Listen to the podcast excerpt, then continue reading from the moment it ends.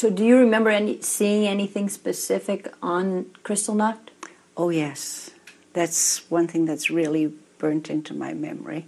I remember all of us standing by the window looking down at where our synagogue was and seeing the bonfire in the middle of the street where they were burning the Torahs and the Talesim and the prayer books. I, that's sort of burnt into my memory how all of us stood at the window with the lights out in our house and um, just watching and watching the people down on the street. Das war ein Auszug aus einem Interview mit Edith Maneker mit der Shoah Foundation der University of Southern California. Ähnliches hat sie auch in einer Rede 2016 in Leipzig erzählt. Denn Maneker, geborene Grünbaum, ist in der Löhrstraße 13 im Zentrum Nord aufgewachsen. Die Rede in Leipzig hielt sie, als sieben Stolpersteine vor ihrem Elternhaus verlegt wurden. Diese Stolpersteine liegen dort für Edith Maneker selbst sowie für ihre Familie. Nachdem sie mit dem Kindertransport nach England evakuiert werden konnte, sah Maneker viele ihrer engsten Familienmitglieder nie wieder. In dieser Folge Radio für Kopfhörer haben ich und mein Team uns damit beschäftigt, wie in Leipzig dem 9. November 1938 öffentlich gedacht wird. Mein Name ist Emma Schmidt und ich bin Redakteurin bei Mephisto 976. Die Novemberpogrome stellten in der Geschichte der Gewalt gegen Jüdinnen und Juden in Deutschland eine neue Eskalationsstufe dar. Menschen wurden getötet, verletzt, vertrieben und enteignet. Geschäfte und Läden sowie Synagogen, Orte jüdischen Lebens wurden zerstört und an vielen Orten in Brand gesetzt. Vor allem im öffentlichen Rückblick stellen die Novemberpogrome damit eine historische Zäsur dar. Wenn heute an die Pogrome erinnert wird, putzen viele Menschen Stolpersteine. Seit 1992 werden in ganz Europa Stolpersteine verlegt. Heute stellen sie das weltweit größte dezentrale Denkmal an die Shoah dar. Die quadratischen Bodentafeln aus Messing sind an den Orten im Boden eingelassen, wo Opfer des Nationalsozialismus ihren letzten frei gewählten Wohnort hatten. An der frischen Luft läuft das Messing an. Jeden 9. November wird deshalb dazu aufgerufen, die Steine zu putzen. Die glänzenden Steine heben sich dann umso mehr vom Kopfsteinpflaster und Asphalt ab.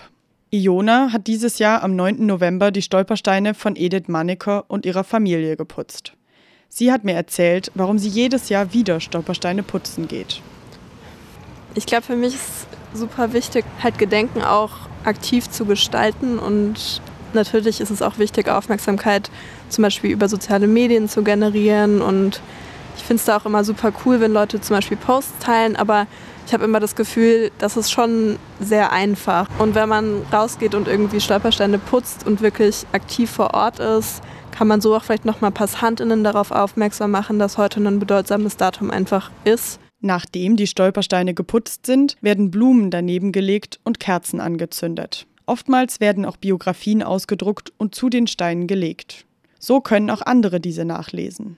Dadurch entsteht ein fast grabähnliches Erscheinungsbild. Auch mir sind die dadurch entstandenen Erinnerungsstätten noch in den Tagen danach auf meinem Wegen durch die Stadt aufgefallen. Die Stolpersteine erinnern an die Leben dieser Menschen. Sie sorgen dafür, dass man sich heute an die Lebensrealitäten von damals erinnern kann. Zum heutigen Tag gibt es fast 700 Stolpersteine in Leipzig. Natürlich sind das aber nicht alle Menschen, die aus Leipzig vertrieben wurden. Während 1925 noch fast 13.000 Jüdinnen und Juden in Leipzig gelebt haben, waren es 1945 nur noch 24 Personen. Die Stolpersteine sollen diesen Zahlen ein Stück weit ein Gesicht geben. Auch Iona konfrontieren die Stolpersteine. Also mich berührt es immer total, vor allem wenn man wirklich so vor diesem Haus steht, wo diese Menschen gelebt haben und man sich dann vorstellt, ja, die hatten da ihr ihr Leben. Die haben da im dritten Stockwerk gewohnt und sind zur Schule gegangen und irgendwie hatten, so wie ich selber heute und so wie alle, die Stolpersteine putzen, hatten irgendwie ihren Alltag hier und sich dann auch nur vorzustellen, wie das dann halt gewesen sein muss, diese schreckliche Nacht ähm, irgendwie zu erleben, das, also mich nimmt es auf jeden Fall immer schon mit. Das Putzen von Stolpersteinen ist dabei Teil des öffentlichen Gedenkens an die Novemberpogrome. Dazu gehören auch eine jährliche Gedenkfeier am Synagogendenkmal in der Gottschedstraße sowie ein großer ökumenischer Gottesdienst und ein Friedensgebet in der Thomaskirche. Dass es dabei gerade einen Gottesdienst in einer Kirche für das Gedenken an die Pogrome gibt, wirkte erstmal komisch auf mich. Ein wenig, als würde die Kirche den Anlass für sich vereinnahmen. Das stößt mir gerade im Hinblick auf die Rolle der Kirchen im Nationalsozialismus sauer auf. Diese schwiegen nämlich lange zur Verfolgung der Jüdinnen und Juden, äußerten sich weder zu den Nürnberger Gesetzen noch zu den Novemberpogromen öffentlich. Deswegen habe ich mit Dr. Timotheus Arndt gesprochen.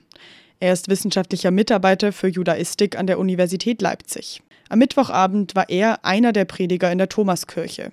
Er hat mir erzählt, dass es verschiedene Gründe für das gemeinsame Erinnern gibt.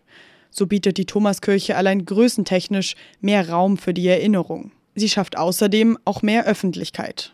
Aber ich denke, es gibt auch einen inneren Grund. Äh, es geht jetzt nicht darum, äh, oder es ist ein anderes Thema, wenn die jüdische Gemeinde der Leiden gedenkt, die sie erlitten hat. Und es ist eine andere Sache, wenn die Stadtöffentlichkeit und die christliche Öffentlichkeit zusammen daran denken, dass es unsere Aufgabe ist, Judenfeindschaft, Antisemitismus zu bekämpfen und uns selbst zu besinnen und richtig auszurichten. Das Erinnern an die Novemberpogrome kann zwar auch im Privaten stattfinden, aber mir hat das Gespräch mit Herrn Arndt gezeigt. Ich und auch alle anderen Nachfahren von TäterInnen müssen anders erinnern. Als Nachfahre von TäterInnen habe ich die Verantwortung, öffentlich zu erinnern. Das Erinnern von den Nachfahren der Opfer ist aber einfach Trauer. Nachdem ich Iona in der Löhrstraße den Stolpersteinen überlassen habe, gehe ich um 18 Uhr zur Gedenkveranstaltung der Stadt. Die findet an der Ecke Gottschedstraße statt, also Zentrum West. Das ist ein Ort, den wahrscheinlich die meisten kennen. Es ist der Gedenkort für die große Gemeindesynagoge von Leipzig, die dort vor dem 9. November 38 stand. In der Nacht wurde sie angezündet, geplündert und zerstört. Auf dem rechteckigen Platz steht ein Denkmal, das aus 140 Stühlen besteht. Das Ganze wirkt niedrig, der Platz wie geduckt durch die normal großen Stühle dort zwischen den hohen Plattenbauten. Es ist ein ruhiger Ort zwischen all den Bars und Cafés im Viertel. Die 140 Stühle haben dabei eine tiefere Bedeutung. Die Zahl 140 bedeutet in der hebräischen Schrift auch Aufstehen. Menschen sollen sich auf den Stühlen niederlassen und beim Aufstehen die Erinnerung mitnehmen. Das hat Shimon Stein, damals der israelische Botschafter, bei der Einweihung des Denkmals gesagt. Auch vor 2001 wurde an diesem historischen Ort schon an die jüdische Gemeinde erinnert. Auch heute noch steht dort ein Gedenkstein aus der DDR, genauer gesagt von 1966. Neben dem großen Denkmal geht das kleinere fast unter, aber wenn man genau hinschaut, sieht man manchmal, dass Menschen kleinere Steine auf das Denkmal gelegt haben. Das ist ein jüdischer Brauch. Am 9. November stehe ich also kurz vor 18 Uhr am Platz, an dem 84 Jahre vorher LeipzigerInnen die Synagoge anderer MitbürgerInnen zerstört haben. Viele Menschen stehen auf dem Platz, aber es ist trotzdem still. Nach der Zeitumstellung ist es jetzt im November schon ziemlich dunkel, aber helle Scheinwerfer beleuchten einen Platz unter einem großen Baum neben dem Denkmal.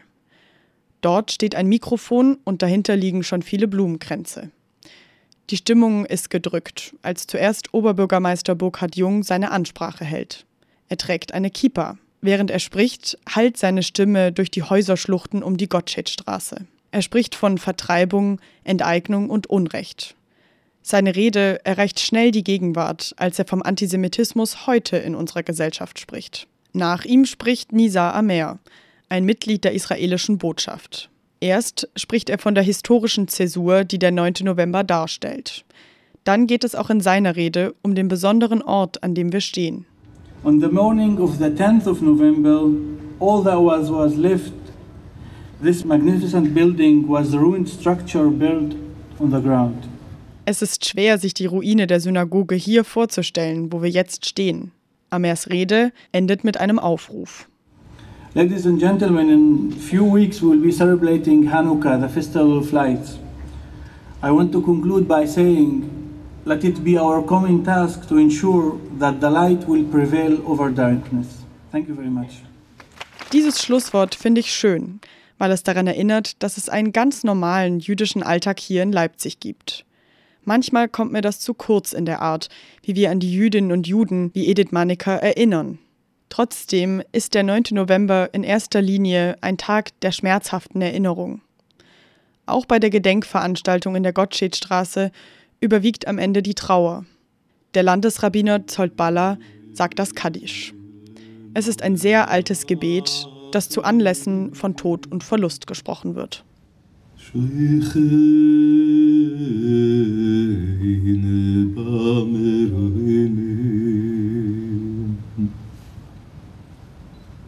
האמצער מען